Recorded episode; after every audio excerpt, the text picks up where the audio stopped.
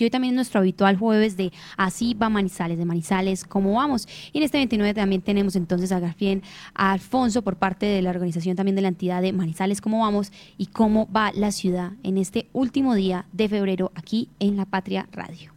Estimada audiencia, el pasado viernes 23 de febrero, Manizales, ¿cómo vamos? entregó a la Secretaría de Planeación un documento con insumos para la construcción del nuevo plan de desarrollo que regirán la ciudad para los años 2024 al 2027. La estructura de dicho documento se rige sobre los pilares fundamentales planteados en el plan de gobierno de Jorge Eduardo Rojas, un gobierno en serio.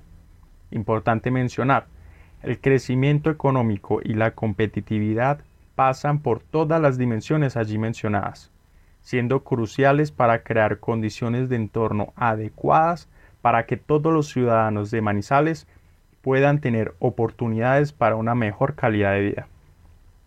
Crear y sostener sinergias entre la educación, el emprendimiento y el empleo se convierten en un ciclo virtuoso donde el avance paulatino de estos factores impulsa la competitividad.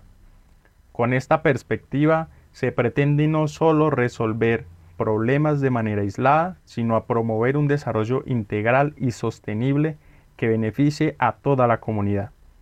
Es mediante la implementación de políticas públicas, proyectos, programas e iniciativas público-privadas enfocadas en estos pilares fundamentales que se podrá avanzar hacia una sociedad más próspera y equitativa, donde cada individuo tenga la oportunidad de alcanzar su máximo potencial y contribuir al bienestar colectivo.